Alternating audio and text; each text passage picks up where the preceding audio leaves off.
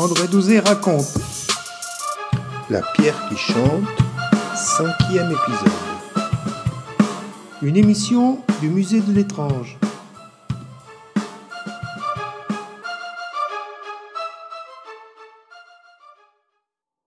Supposons que la pierre pouvait provoquer un état, je dirais un état second, mais pas un état second d'hypnose ou autre chose, mais est-ce que ça pourrait pas être un, un déclencheur, un percuteur quelque chose qui va mettre en route une autre possibilité. On sait bien qu'on exploite à peine 10% des facultés de notre cerveau.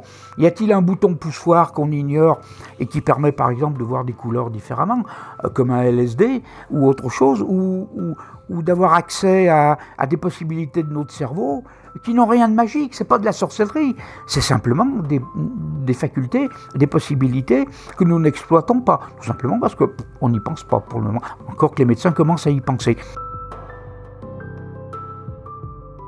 Je ne pense pas à la fantasmagorie, mais à quelque chose euh, euh, que peut-être, je dirais pas les druides, mais les hommes de l'époque mégalithique, pour eux, faisaient, ils marchaient pieds nus, donc ils marchaient pieds nus, ils ressentaient bien une forme de force de la terre, si tant est qu'elle en est une.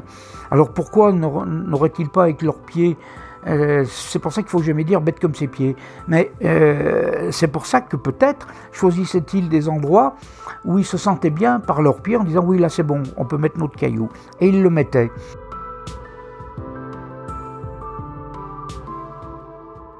Après qu'ils aient dit ben, il faut que d'autres hommes ou femmes hein, de cette époque, hommes ou dames, pour moi ça devait être kiff. Et donc ils essayaient et peut-être il y avait on va dire une fois l'an, comme un, diplôme de fin d'année où tout le monde se présente à l'examen euh, et parfois il n'y a pas beaucoup d'élus. Hein. il faut avoir le niveau euh, pour, être reçu.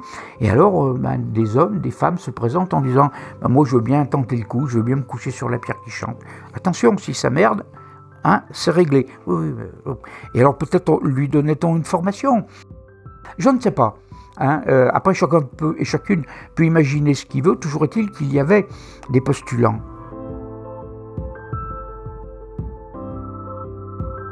Mais il y avait les tuiles.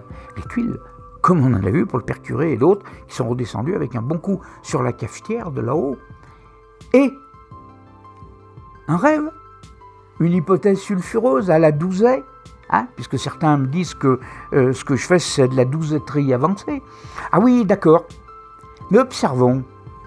Hein, euh, lorsqu'on se met. Allez, on part de Sainte-Croix, de chez les bons pères chartreux, on, achète une bouteille de chartreuse en passant, ça peut toujours être utile si on se fait mal, et puis on monte, et on va à Jurieux.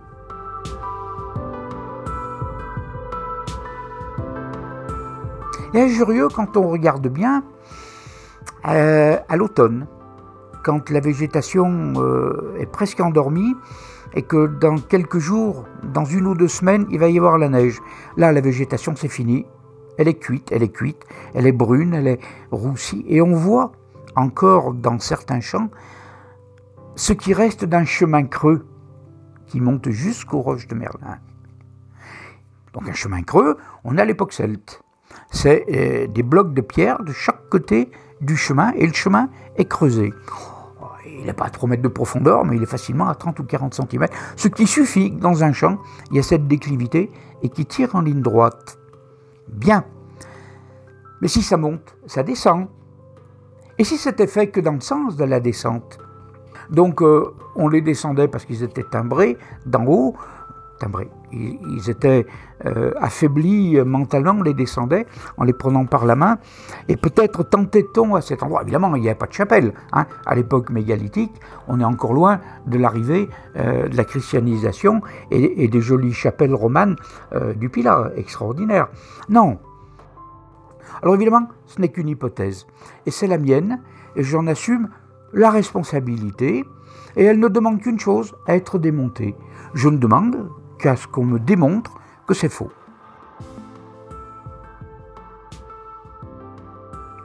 Voyons voir comment elle s'appelait, cette chapelle de Jurieux.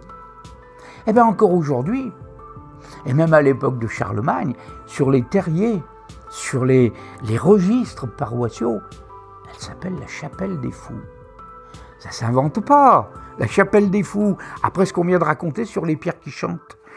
Jurieux n'a jamais eu, dans ses registres, dans ses mémoires et dans ses écrits, la faculté d'être un endroit où on mettait euh, les grands fatigués et les dérangés du cerveau euh, du Moyen Âge. Pas du tout. Hein. ça se serait su si, ça avait été un endroit où on parquait les indigents du cerveau. Pourquoi la chapelle des fous? Alors, les doctes nous ont dit bah, regardez bien cette chapelle, c'est facile à comprendre. Entrons dans cette petite chapelle qui est quand même romane, très belle. Elle vaut vraiment le détour. C'est pour moi une des plus belles du Pilat. Eh bien, voyons, on rentre. Il y a quelques statues qui sont très anciennes. Eh, il y en a une qui est Saint-Étienne. Voilà l'explication des rationnels. Regardez Saint-Étienne, Monsieur Douzet. Et alors, voyons, nous, on, là, il y a une, petite statue de Saint-Étienne très, très chaleureuse, très, euh, très populaire, et Saint Étienne a été martyrisé. Et comme tous, tous les saints qui ont été martyrisés, il est martyrisé avec euh, l'outil qui a permis de lui faire des misères, et puis il a sa petite palme dans l'autre main, parce que c'est un martyr, donc il a un laissé-passer gratuit pour entrer à l'Éden quand il veut. Voilà. Et alors, d'une main il tient sa palme, et de l'autre, son bras est replié et porte des pierres parce que Saint Étienne a été martyrisé par lapidation. Et sur la tête, Saint Étienne a une pierre presque cubique, à facettes. Pan Un grand coup de caillou sur la tête. Il y a de quoi rendre fou, monsieur Douzet. Voilà l'explication rationnelle. C'est pas la peine de chercher de l'imagination. Euh, il faut pas fantasmer. C'est bon, les douzetteries. C'est simplement, on nous montre Saint-Étienne. Ouais, d'accord. Allez, mettons l'an 1000, les Visigoths. Allez, à cette époque, on a bien Saint-Étienne avec ses petits cailloux et sa petite palme. Et puis évidemment, il y a, une autre dame à côté euh, qui, va nous rappeler les époques celtiques. Elle aussi, on baigne dedans. Hein. alors qu'à cette époque-là, on n'enseignait pas ce qui était celte. Alors, on dit, ben, ben là voilà l'explication. Voilà, c'est tout. Il ne faut pas chercher plus loin.